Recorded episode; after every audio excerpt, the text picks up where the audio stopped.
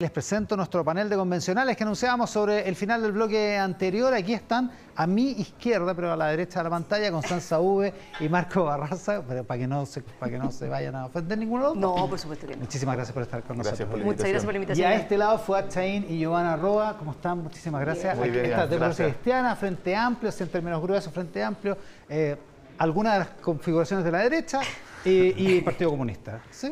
Así es. Así es. O Apruebo Dignidad también puede ser. Apruebo Dignidad, Chile Digno y Partido Comunista. Todas las identidades Todas juntas. juntas. Es que quizás si ahí hay, uno de los problemas de nuestro sistema político, que tenemos demasiadas, demasiadas banderas o demasiadas marcas. Pero bueno, yo me las he ido tratando de O sea, aprender. y los, los- los nombres de los colectivos, los números de colectivos y No, yo ya, los de, los de la derecha me superaron. Imagina, yo, ni- yo ni siquiera sé cuál es el nombre de mi colectivo. La propuesta de No, no, sistema político, dice el presidente del Senado, Álvaro Elizalde, no constituye un bicameralismo asimétrico, sino un unicameralismo encubierto. Es medio enredado como concepto, pero lo que dice básicamente es que no se está, se está reemplazando el Senado por una Cámara de cartón, ha dicho otro, una Cámara que no tiene las suficientes atribuciones. Acabo de cachar que estoy sin mascarilla, así que me la voy a poner, eh, porque tenemos que estar con mascarilla todos. Giovanna Roa, ¿qué opina de la eh, declaración del presidente del PSA, el senador Elizalde? Sí, no, yo creo que es complejo hablar de, de que una Cámara que tiene representación territorial y que busca la descentralización del poder es de cartón. Yo, yo creo que hay que tener harto ojo ahí con, con las declaraciones, por el contrario, yo creo que lo que hicieron en el sistema político, yo no soy parte de la comisión, pero tengo acá tres, tres compañeros que sí lo son, es buscar justamente equilibrios territoriales, equilibrios políticos que permitan que, claro, tengamos una visión país, pero también que los territorios puedan tener más incidencia, más poder para tomar decisiones sobre ellos mismos. Así que yo diría que es desafortunada. la. Elizalde dice que no tienen poder. Fuache me parece que también piensa lo mismo. Sí, la verdad es que esta eh, Cámara Territorial no tiene ninguna incidencia en el proceso legislativo. La Cámara de Diputados va a poder hacer lo que quiera por cuatro séptimos de los presentes, va a poder ignorar completamente la opinión de la Cámara de las Regiones, por lo tanto es una Cámara decorativa. Además muy Perdona, restringida. pues solo como ejemplo, cuatro séptimos hoy tiene, cualquiera de los dos, eh, el, el oficialismo tiene cuatro Pero séptimos. que ¿no? son, es de los presentes, así es que eso es variable. Ah, además- ¿no? ah, ya, Entonces, además. por lo tanto, ya cualquiera puede alcanzar ese quórum y va a poder ignorar completamente lo que eh, opine la Cámara de las Regiones. Pero además tiene materias muy acotadas, básicamente ley de presupuesto y cuestiones de carácter político-administrativo, división político-administrativa del, poder, el tema de, de las competencias para los órganos regionales y comunales, estatuto regional, eh, puras materias, eh, partidos políticos, votaciones populares y escrutinio, que además se ven cada 8 o 10 años y por lo tanto después de eh, implementar la, eh, la constitución, lo que tendría que hacer esa Cámara es tener una muy buena cafetería para poder esperar que le llegue la ley de presupuesto, porque va a ser lo único que realmente van a tener incidencia. Y desconoce que a las regiones también le interesa participar en la discusión de salud, de educación, de vivienda, sobre todo con la realidad geográfica y social tan diversa que tiene nuestro Y país. esos temas no quedan adentro. Marcos Barraza, ¿qué piensa? No, yo creo que yo me- primero me quiero hacer cargo de las declaraciones del presidente del Senado, Álvaro Elizalde. Yo creo que son lejos de las declaraciones más corporativizadas y de defensa del puesto del trabajo que he escuchado. Defensa de puesto de trabajo. Claro, o sea, lo que hemos visto es una defensa, digamos, violenta por parte de muchas senadoras y senadores que están defendiendo, entre otras cosas, eh, su espacio. Y no están atendiendo a que son parte también de una crisis estructural en el país. ¿Alguien podría decir que el Senado lo ha hecho bien en estos años? Cuando tenemos legislaciones que se demoran 10 años. ¿Alguien podría decir que el Senado cumple con las expectativas populares? ¿Alguien podría decir que el quórum de eh, cuatro séptimos es un quórum bajo? ¿56%? O sea, no, yo creo que son declaraciones altamente inapropiadas que no están dando cuenta de la crisis y la magnitud que vive el país de esa crisis. Yo desapruebo esas declaraciones y me, me, me extrañan mucho porque yo creo que eh, el presidente del, del Senado, el presidente del Partido Socialista, suele tener declaraciones más ponderadas y más juiciosas respecto de la crisis política que vive el país. Y en esta oportunidad tuvo una defensa absolutamente corporativizada, distante de la demanda popular. Es una defensa corporativa, dice Marcos Barraza. Constanza V. ¿Tiene, ¿Tiene un punto, Marcos Barraza? ¿El Senado lo ha hecho mal? ¿Se ha demorado 10 años en, proye- en, en proyectos? A ver, yo creo que lo primero es que no es esencial para que un proceso constituyente se llame como tal cambiarlo todo. ¿ah? O sea, hay cosas que están funcionando mal y yo creo que esas son las cosas que se tienen que cambiar, pero lo que está funcionando bien, ¿por qué lo vamos a cambiar? ¿Por qué vamos a apretar el botón de reseteo, como diría una convención constituyente durante esta semana? Aquí yo creo que me parece que que se aplica perfecto lo que ocurre con el Senado. ¿Quién dijo que eliminar el Senado era esencial para cambiarlo todo? O sea, desde ese punto de vista, yo creo que la eliminación, al menos del Senado, eh, es, una, es una, una cuestión de voluntarismo político, porque francamente no se ha dado ni un argumento, ni uno, que pueda permitir decir que eliminar el Senado va a aplicar un cambio necesariamente razonable. Lo que dice Marco, de que, bueno, que el Senado en realidad tenía un mal desempeño, al igual que otras instituciones, todas las instituciones tenían mal desempeño. Bueno, digamos que la Cámara de Diputados le va muy bien, pero no por, no por eso vamos a terminar cambiando y minando todas las instituciones. Para eso tendríamos entonces que cambiar el presidente, el concepto de ministro, los conceptos de diputado. Bueno, no ese es el punto. La verdadera razón por el tema de la eliminación del Senado no pasa por un tema técnico. De hecho, todos los expertos planteaban de que el Senado no hacía más lento en la tramitación de los proyectos no, eh, no, implicaba una traba o un veto, sino que más bien eh, todo lo contrario. En el Senado incluso se hace más rápido las cosas porque llegan a acuerdos más rápido porque son menos. Pero lo más importante, y con esto, y con esto cierro, eliminar el Senado en la práctica lo que implica es concentrar el poder. Y como está estructurado hoy día el sistema, y uno lo mira como un auto en el fondo que tiene que funcionar, para eso tiene que tener motor, tiene que tener radiador y una serie de otras cosas, tú necesitas tener un sistema que desconcentre el poder. Y lo que está haciendo el sistema que hoy día se está aprobando es concentrarlo. Y eso obviamente te genera un riesgo de totalitarismo, tiranía eh, y dictadura. Marco Farraz está viendo la palabra, lleva una rueda también, fue también. Marco. Sí, no, mira, yo, bien, bien sencillo, no creo que se justifique ni se, se explique la existencia de una cámara revisora respecto de otra cámara. Y el Senado lo que cumple es el carácter de revisar. No es necesario. No es necesario. Eh, de manera espejo lo que hace la Cámara de Diputados. Eh, progresivamente se le fueron adosando atribuciones que en los hechos tenemos una doble legislación. Yo entiendo los pesos y los contrapesos, pero los entiendo respecto del Ejecutivo y el Legislativo, no al interior del mismo Poder Legislativo. En segundo lugar, eh, creo eh, que en los hechos el Senado no representa a las regiones. Nadie podría decir que las senadoras y senadores son, digamos, depositarios de la voluntad regional.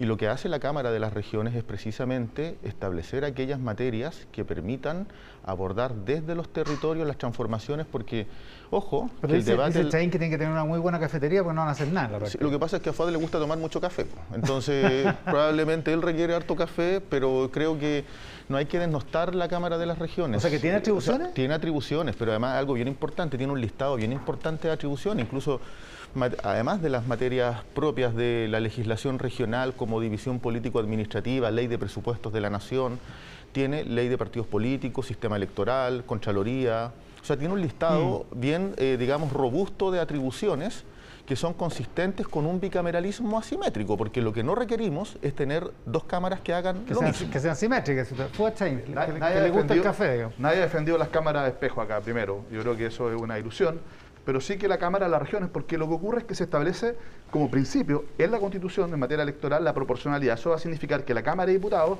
van a quedar mucho más representadas hoy día los grandes centros urbanos, la región metropolitana, la quinta región, parte de la región del Biobío, y todo el resto va a quedar menos representado proporcionalmente de lo que está hoy día. Eso va a significar que las regiones, sobre todo aquellas apartadas, menos densamente pobladas, ¿no es cierto?, y habitualmente que son las más postergadas, van a quedar con menos representación en el poder político, van a quedar debilitadas. Y por eso es que esta Cámara de las Regiones, que establecía un mecanismo de corrección, igual número de representantes por región, sin importar su tamaño ni su número de habitantes, le daba el poder a las regiones también con mayores exigencias de arraigo de sus representantes. Y a, los habitantes de esas regiones, por Dios que le importa la salud, la educación, no le importa tanto el tema de la Contraloría, digamos, los partidos políticos, le importa discutir los temas que le afectan. Y ahí están súper subrepresentados. Y además, cuando opina la Cámara Territorial, cuatro séptimos de la Cámara de Diputados pueden decir, me da lo mismo, yo insisto con mi proyecto. Eso es debilitar la participación política de las regiones en el debate nacional. Que no es una mayoría suficiente porque Marco Barraza dice que es harto. No, en absoluto. Lo que yo creo es que nosotros diríamos, no, puede torcer la voluntad de, de, las regiones para insistir con su proyecto. Pero además, lo más importante, esto en la práctica lo que hace es que permea nuestra democracia para el virus la hace permeable al virus del autoritarismo. ¿Por qué? Porque es cierto que la actual constitución tiene muchos cerrojos a la participación, quórum supramayoritario, doble cámara espejo, tribunal constitucional con eh, una eh, facultad revisora, digamos, exante de control preventivo de constitucionalidad, pero resulta, antes tenía binominal y senadores designados también, pero hoy día le estamos abriendo la puerta. Si una persona llega a la presidencia de la República y se hace del Congreso, además con partidos políticos débiles, porque se dinamita el sistema de partidos aún más, y gana por un voto, logra conquistar una mayoría de un voto en la Cámara de Diputados, porque prácticamente todas las leyes van a ser de mayoría simple, va a poder hacer lo que quiera, sin contrapeso, sin revisión. Y así es como todos los dictadorcillos, los autoritarios de América Latina, pero también de Europa, es como se han hecho del poder. Y eso me parece extremadamente grave porque hace vulnerable, frágil nuestro sistema democrático. Giovanna Roa, ¿no, ¿no ves ese... No, yo, ese eh, siguiendo en la línea del café, yo creo que evidentemente Constanza y Fox han estado tomando muchos cafés porque están muy coordinados en el, No, créeme que en el ninguno. ataque al Ninguno. Sistema. Créeme que ninguno. Están en la misma por- línea, por están en la misma línea de meter miedo con respecto al proceso, con respecto a la propuesta. y Yo creo que eso es sumamente grave. Acá no hay un afán de cambiarlo todo, por el contrario, hay un afán de entender cuáles culturalmente también las dinámicas de nuestro país y llevarlas hacia una mejora y llevarlas hacia un objetivo que es absolutamente colectivo y creo que estarás de acuerdo que Es la el proceso, hagamos las cosas bien, no la del poder, autocomplacencia. Juan. No, eso no y es cuando el estamos hablando de la descentralización del poder y darle más poder a las regiones, ahí sí es importante qué pasa con la representación eh, de una cámara regional que va a tener la misma cantidad de habitantes, o sea, la misma cantidad de representantes independiente de la cantidad de habitantes. Ajá. Están menospreciando la figura y yo creo que eso es muy complejo, porque a priori le están diciendo que no va a tener potestad y con esto termino ¿Ya?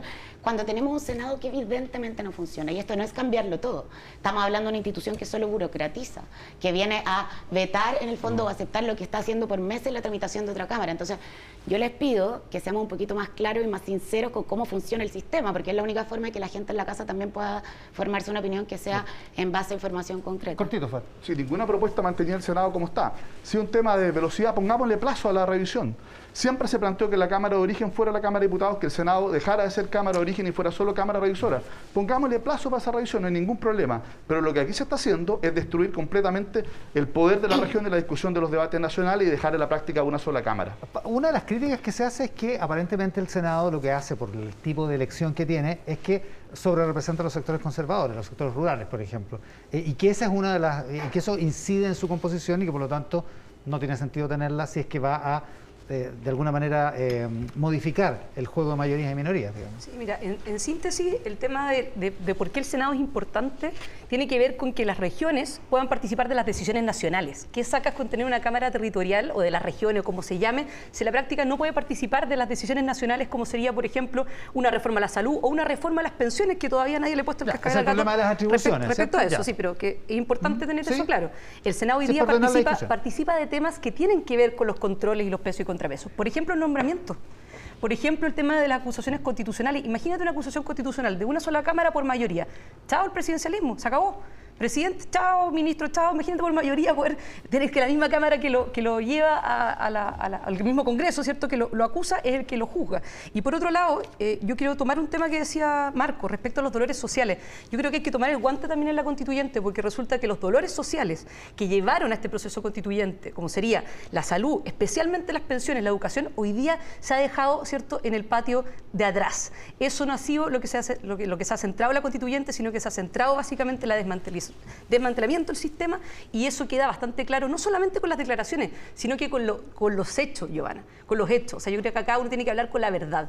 En ese sentido, yo creo que es mucho más eh, transparente decir, mira, estamos por una sola cámara. Yo creo que ahí el Partido Comunista ha sido súper claro, estamos por una cámara, pero no le mintamos al país diciendo que acá se trata de dos cámaras, un bicameralismo asimétrico para tratar, tratar de disfrazar una cuestión que está bastante, bastante clara y es bastante evidente. Y no hay un argumento, uno, de peso que pueda justificar la eliminación del Senado. Ni los técnicos lo han señalado así, ni tampoco los políticos dentro de la Convención Constitucional. Dejemos el tema del, eh, de los derechos sociales para después. Marco Barraza. No, mira, bien, bien preciso.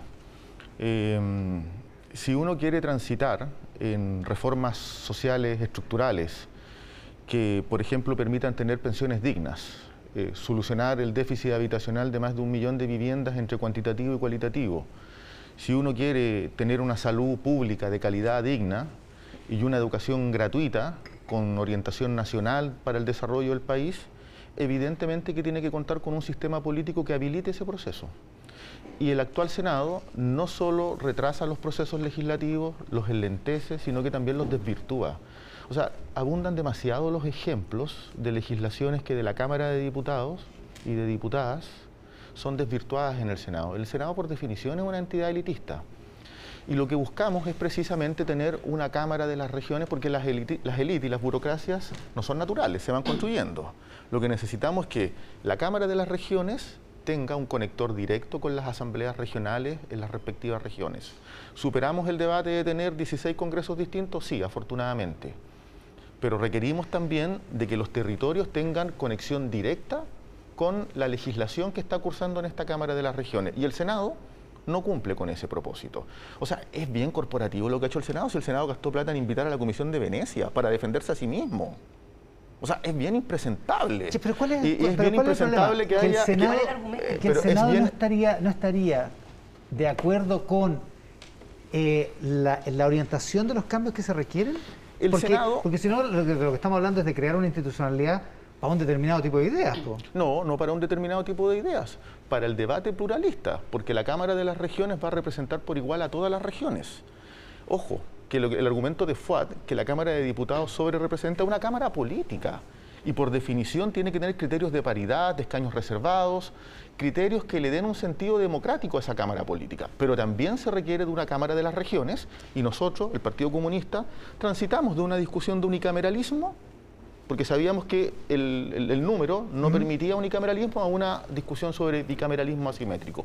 Y creo que la propuesta que emerge transversalmente, sin la participación de la democracia cristiana, que fueron los que se retiraron, es una buena propuesta que da respuesta a las urgencias del Pero no es país. bicameralismo si no está anclado en la misma institución. po. Por eso seamos seamos súper claros con eso. Si no está la misma institución, imagínate que ni siquiera se eligen al mismo, el mismo momento. Se elige, se junto con las no comunas con, y con las regiones. entonces no es una segunda sí, cámara, sí, pues sí, digamos las cosas como son. territorial, Es pues un Listo. Es un peso Lo que territorial. a ver, esto es un unicameralismo con capucha, porque no quisieron mostrar la cara del unicameralismo, le pusieron la capucha a una cámara territorial de papel, débil, sin facultades, que tú hablabas de los cuatro séptimos.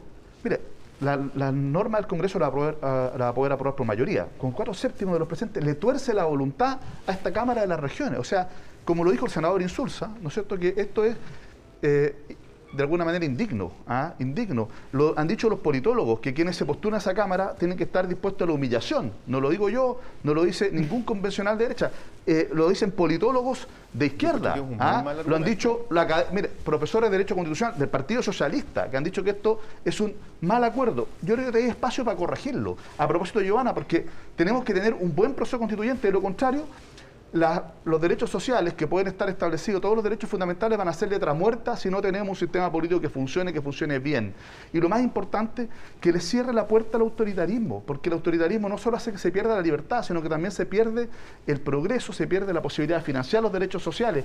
Y para eso el cóctel es muy malo. Un presidente que continúa con muchas atribuciones, un Congreso unicameral en la práctica, en que todas las materias se aprueban por mayoría simple, partidos políticos débiles, sin tribunal constitucional, con un sistema de justicia totalmente debilitado, atomizado, se, se acaba el Poder. Judicial. Entonces, creo yo que las condiciones para que un populista de extrema derecha o de extrema izquierda o estos apolíticos que, que son a veces peores, ¿no es cierto?, pueda llegar al poder y hacerse completamente nuestra democracia.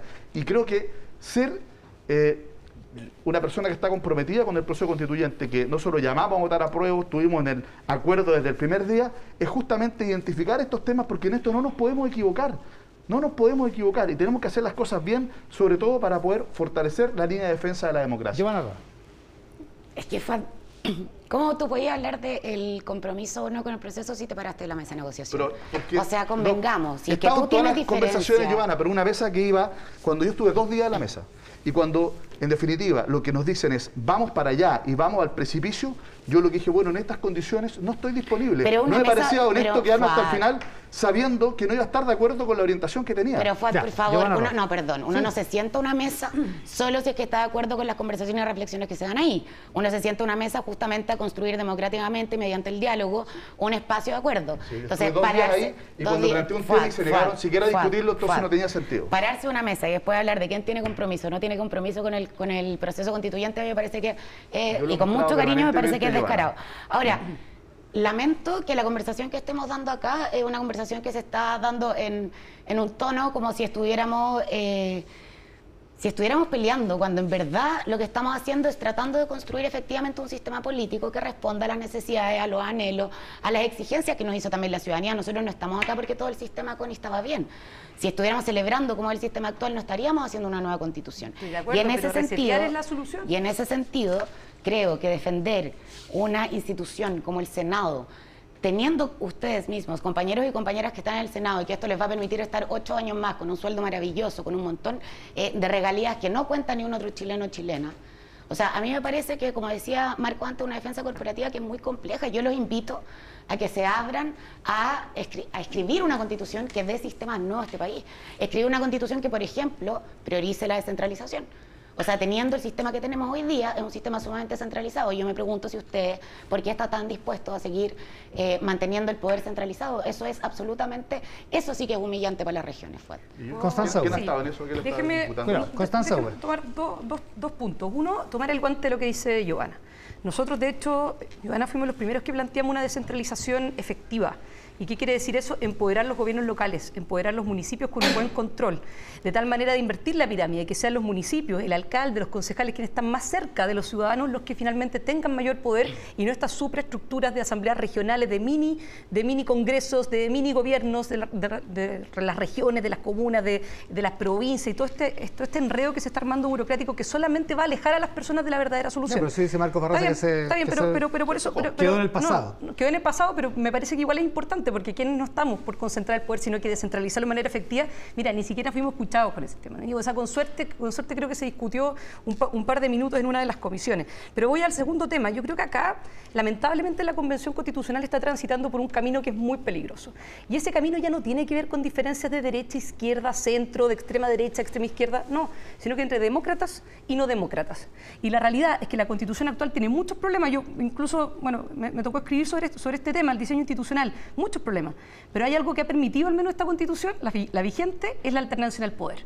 Es decir, pudo gobernar Bachelet, pudo gobernar Piñera, pudo gobernar Lagos, pudo gobernar Frey, eh, pudo salir cierto un candidato del Frente Amplio, y resulta que como yo veo que hoy día se está dando esta discusión constituyente, la propuesta de nueva constitución no busca eso no apunta a la, alteración, en el fondo, el hecho que sea mm, alternado la, alternancia del poder, que es esencial que es esencial para una democracia. Si no hay alternancia en el poder o la posibilidad de una alternancia en el poder, se acaba el sistema democrático. Yo creo que eso es un punto que hoy día estamos caminando por la cornisa y nos podemos terminar cayendo. Marco Barraza dice que no. No hay ¿eh? ninguna norma en el proceso constituyente eh, aprobada o en redacción que impida la alternancia en el poder para no generar para no generar para no generar mentiras, para no generar falsedades frente a la opinión pública. El mm. debate tiene que ser muy riguroso, no hay ninguna, ninguna norma que apunte hacia aquello.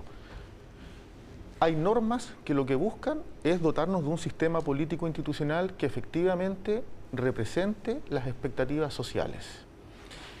Y yo lamento, lamento profundamente que en este debate se distorsione la verdad, porque por ejemplo FAT intentó sistemáticamente quebrar la mesa de negociación y fue el único que la quebró.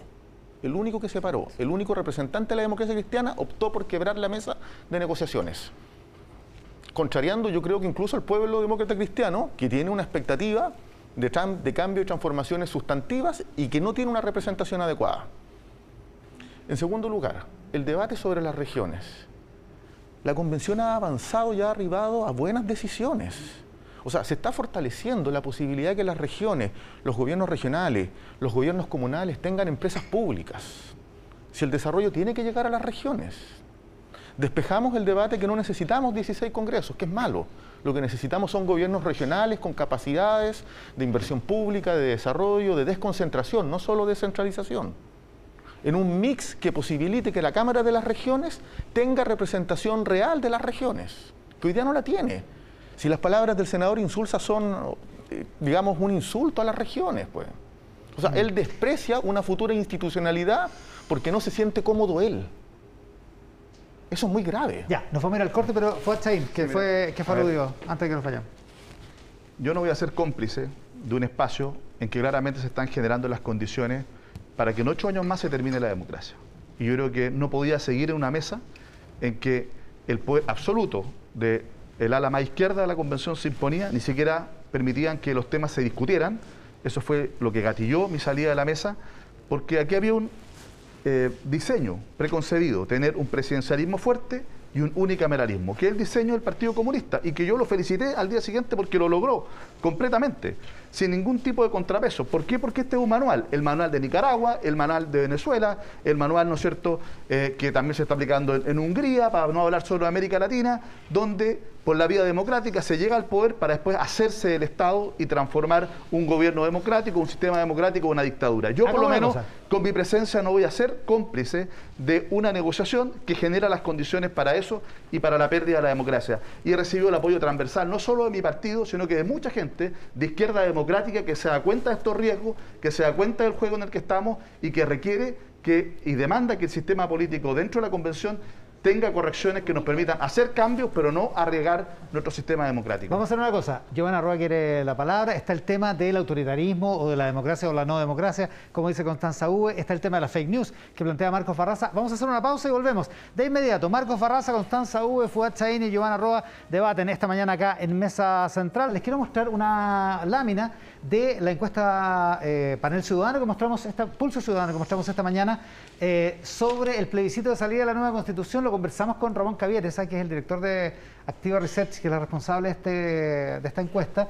Ahí está, 35,8% por rechazar la propuesta de nueva constitución. Esto la pregunta es, con la información disponible hasta el momento, ¿usted estaría por aprobar o rechazar? 35,8 dice rechazar, 32 dice aprobar, 32,2 dice no sabe. Según Ramón Cavieres, hay una influencia importante en esta, en esta respuesta de el prestigio de la convención, eh, de, de- de lo que la gente está opinando respecto de la convención. ¿Qué piensa Marco Barraza? Bueno, la convención aún no concluye su trabajo y aún no discute normas que son, como se decía acá mismo, eh, Fundamentales. fundamentales. Sí. Las que movilizan expectativas sociales de calidad de vida, de dignidad, de justicia social. Mm. Y van a debatirse prontamente. Pero algo hay en el, en Ahora, el, en el yo- quehacer de la convención que parece yo- no estarle haciendo sentido a la gente. Pero yo ¿no? discrepo de esa encuesta. ¿Sí? Había, hay encuestas fraudulentas que en el plebiscito del apruebo respecto de si había nueva convención o no, que le daban hasta un 50% al rechazo. La industria de la encuesta no tiene un prestigio muy adecuado en este país. Esta semana, como hacía notar Daniel Matamala, la, tercera había sea, una que da son 98%, prove- son pero bueno. ve- vendedores de servicios y responden en función de quién les compra ese servicio. Entonces yo no me creo esa encuesta de buena primera. la cree ya. Y no, me, y no me las creo porque además había encuestas que decían que había un 50% de la población que quería convención mixta entre, la, entre el Congreso y eh, eh, constituyentes electos. No. Y no obtuvo, tuvo del orden del 20%. Entonces, de buenas a primera, creerle a ese estudio o creerle a otros, yo pongo la duda inmediatamente. Yo creo que la gente sigue teniendo expectativas de cambio. Leí una encuesta hace tres o cuatro semanas que las demandas, eh, la, la voluntad de querer eh, tener reformas estructurales profundas en el país está vigente al 69%. Entonces, Ah, pero es que eso no tiene que ver con opinar que la, que Sí, la, que pues, la pero lo que pasa es que la gente, la gente tiene, la gente tiene muy claro que aquí en la convención se está jugando el futuro del país en gran medida. Fuerza ahí. ¿Qué piensas de, de este, de este aspecto? Después volvemos al... Encuesta, yo creo que aquí hay varias formas de atacar la convención y el proceso constituyente, que yo creo que sería un fracaso de la democracia si nos va mal. Y por eso tenemos que trabajar para que nos vaya bien y que ojalá tengamos un buen texto que proponerle al país y que sea aprobado no por 50 más 1, sino que por una amplia mayoría que le dé estabilidad.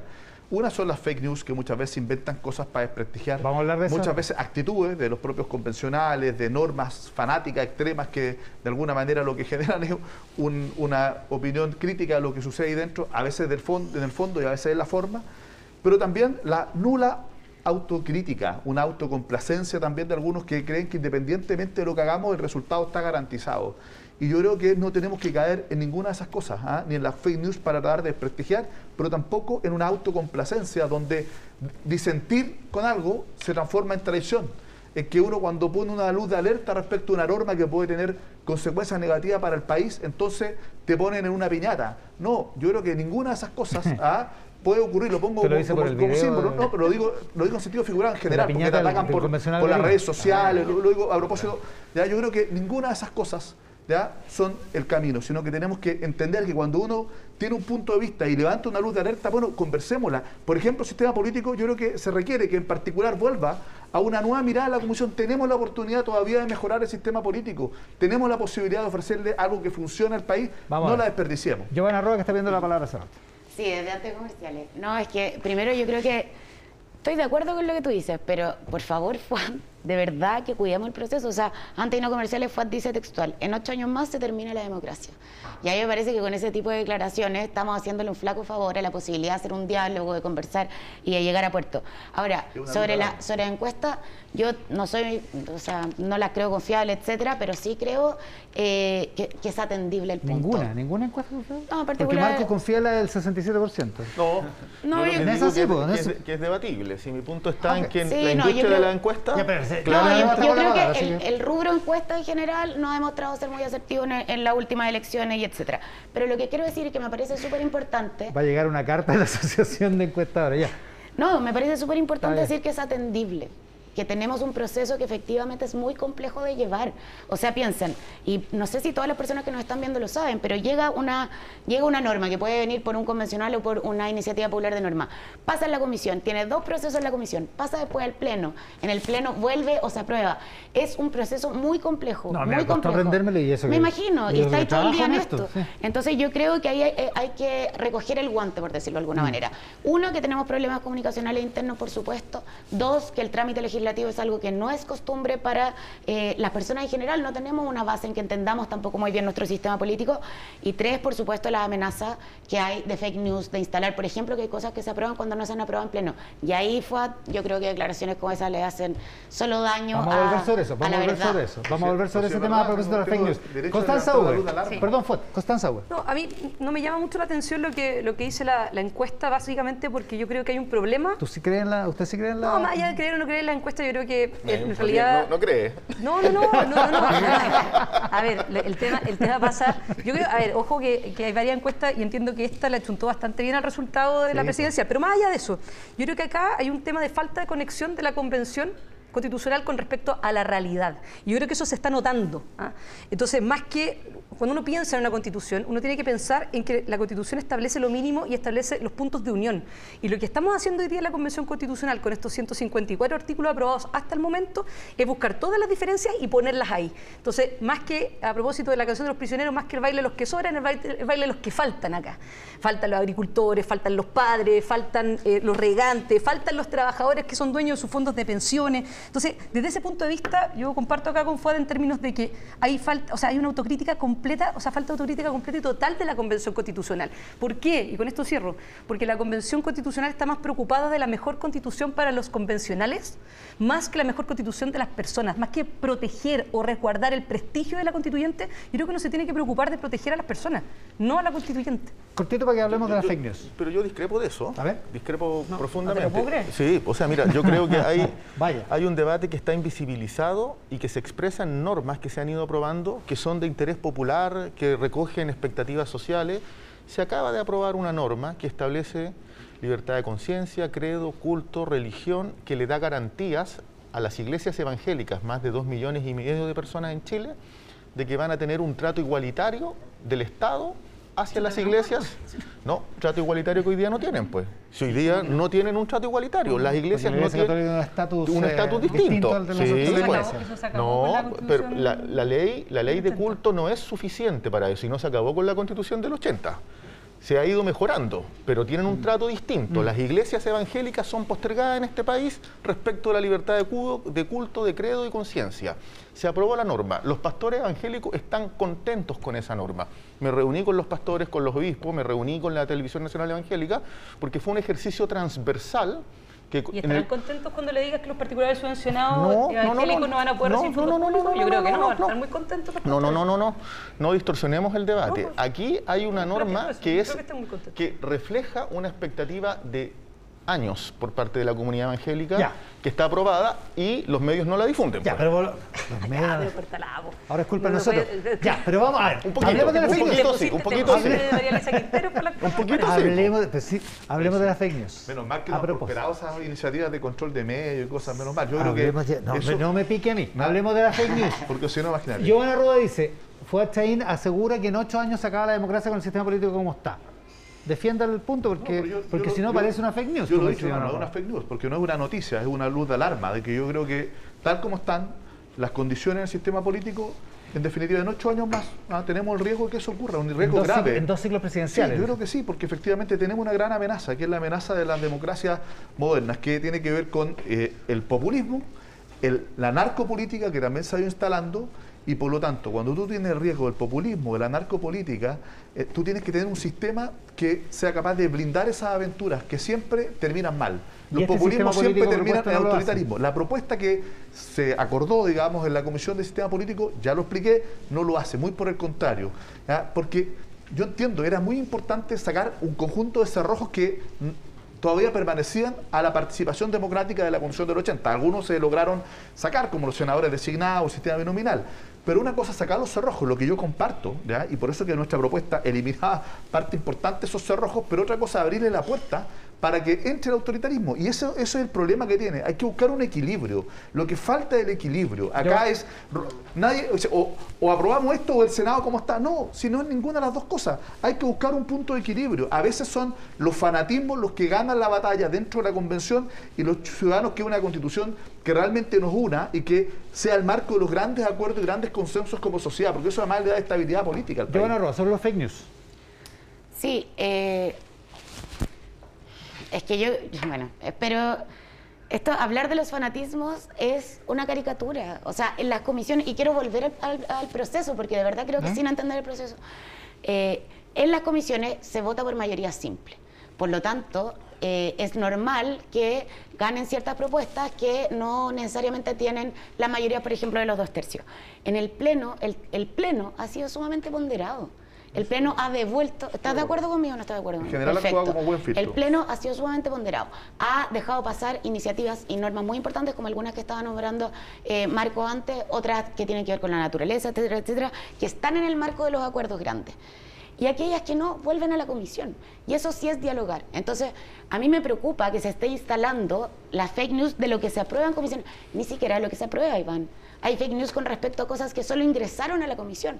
Cualquiera tiene derecho a ingresar, incluso las iniciativas populares de norma. Esas ya se instalaban como verdad absoluta de lo que estaba saliendo de la Constitución.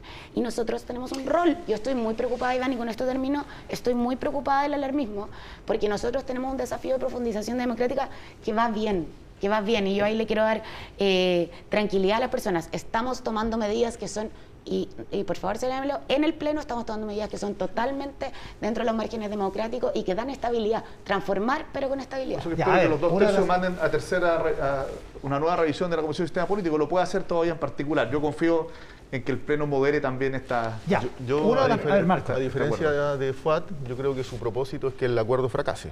Eh, esa es la voluntad que él tiene. Él quiere que se rechacen las normas Sí, porque porque, lo lo que quiere, es que se mantenga el sistema pues.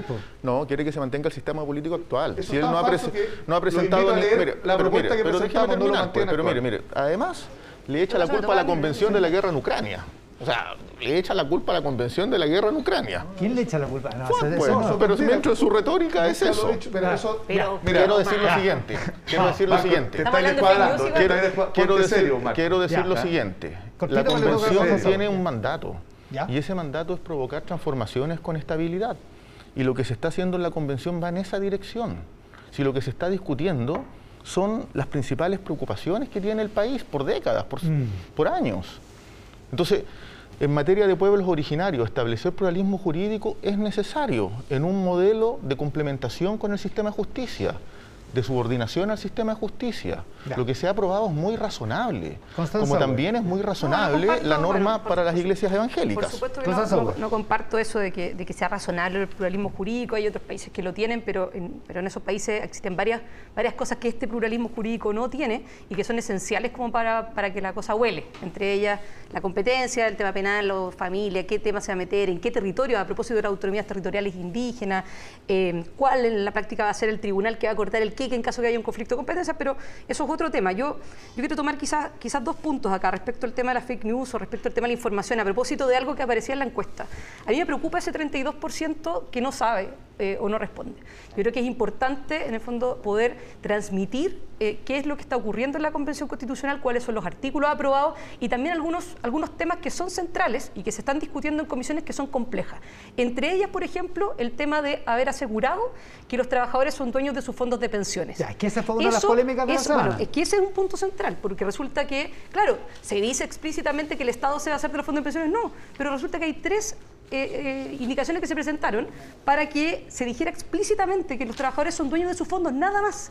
Nada más, y fue rechazado no por, no por mayoría, Joana, fue, re- o sea, fue rechazado con ocho votos a favor y con veintitantos votos en contra, varias abstenciones. O sea, en el fondo, una gran, gran mayoría, yo diría que cerca de los dos tercios estuvieron por rechazar eso. Algo que es tan simple, Rechazar algo que, que- es tan- que los fondos no que los fueran fon- que se diga explícitamente, claro, que el Estado no podrá expropiar los fondos y también se presentó otra, además, que decía que los trabajadores son dueños de sus fondos de pensiones y que además son heredables. Eso fue rechazado con un portazo pero gigantesco en la Comisión de Derechos Fundamentales. Entonces, es complejo eso.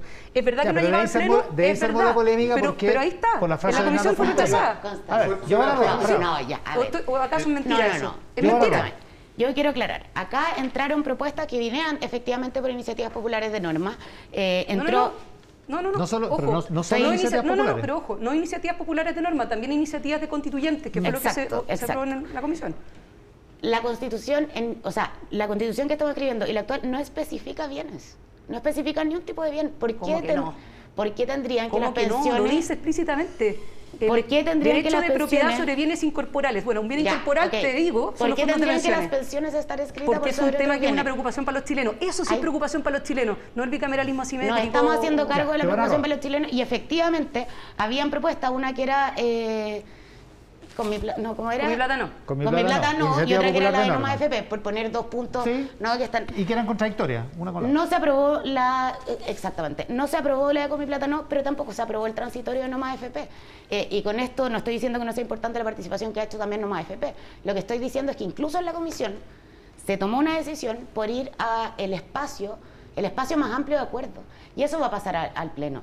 Entonces, no es, es una caricatura decir, se están rechazando las cosas solo que no te gustan. No es Ya, verdad. pero no es ¿Cómo que no? legítimo, No pero, es no- pero verdad. pregunto, no es legítimo, que es la, es la duda entre ustedes, que un, convencional diga si las cosas siguen como están, va a pasar X, aunque X sea alarmista, porque es- eso es lo que ha pasado con los ocho años de Fuachaín o con Bernardo Fonten. No, mira, yo creo que lo que no se puede hacer es mentir. ¿ya? Yo quiero invitar a la gente a que vea la propuesta que yo presenté a la Comisión del Sistema Político, eh, que la lea y se va a dar cuenta que el convencional Barraza ha mentido derechamente cuando dice que nosotros queremos que las cosas queden como están. Es cosa de leer tanto la iniciativa que presentamos como también la propuesta luego del rechazo del Pleno. Y se van a dar cuenta que la iniciativa original del colectivo de la prueba y luego la propuesta que presentamos el día lunes la propuesta que hacemos es muy distinta de lo que existe hoy día, pero es una propuesta equilibrada. No le pintamos a la gente. Tampoco incentivemos, ¿no es cierto?, que de repente sea la violencia simbólica o política eh, la, la que nos empieza a ganar la batalla. Yo creo que muchas veces el que alza la voz para poder tener un punto de vista diferente respecto de lo que opina la mayoría es permanentemente descalificado. Creo que eso no puede ocurrir, porque los climas también son importantes para poder lograr los acuerdos. Y yo creo que va, hay visiones distintas del punto de vista ideológico incluso respecto de cómo regular ciertos derechos sociales como la salud, la educación, la seguridad social. Bueno, hagamos ese debate ¿ah? y hagámoslo sin caricatura, hagámoslo de cara al Pleno, de cara a la ciudadanía, y yo creo que, eh, en definitiva, empezar a descalificarse ex ante que lleguen estos temas al Pleno no es, una buena, no es un buen camino, pero tampoco reneguemos una mirada que está en el Pleno, ¿ah? que es legítima, que hay que discutirla, pero que está, que justamente de que los ahorros de los cotizantes, la mayoría legítimamente cree que no tienen que ser eh, de su propiedad. Y esa es una discusión que tenemos que dar sin complejo, digamos, y que quienes lo defienden con esa fuerza y quienes defendemos un sistema mixto también podemos defender Ajá. un sistema mixto, Ya. pero sin descalificarnos a priori. Marcos Barraza, que ya se le pasaron los estornudos. Dos ideas, sí, sí, tuve dos, me faltó el último. No, dos ideas. A mí me parece eh, que decir que se descalifica las ideas en la convención constituyente no es correcto. O sea, si hay un debate muy amplio, no hay censura. O sea, los puntos de vista pueden ser eh, de mayoría o de minoría, pero la posibilidad de expresarlos, de debatirlos, es cuestión de mirar los plenos nomás y mirar las, comisiones. Hay un debate profuso de ideas, de intercambio, de deliberación y que al final del día hay que votar y en la votación se expresan mayorías y minorías. Y ese es el ejercicio de la democracia. O sea, no es otra cosa. En segundo lugar, yo creo que el debate sobre pensiones no remite, como se ha dicho, al problema de expropiación o no de, de los fondos. Creo que el debate es más profundo. No, por supuesto que es más Sí, es profundo. que- es que- es que, entonces, Pero en principio, centrar la en principio ¿usted discusión- está de acuerdo con que no deberían expropiarse? no, o sea, a mí lo que me parece es que el debate de fondo, y yo voy a dar mi opinión, ¿Podría profusa, incluir también la posibilidad de expropiarlo? No, no, no. Lo que yo creo es que hay que construir un sistema de pensiones con base en la solidaridad, en el tripartismo, en la administración pública, que son los estándares del convenio de la OIT en materia de seguridad social. Yo creo que Los países que han transitado correctamente en materia de pensiones, con pensiones más dignas, con tasas de reemplazo consistentes con la calidad de vida, son aquellos que tienen estándares de solidaridad en las políticas públicas, no lucro. Y aquí las AFP lucran.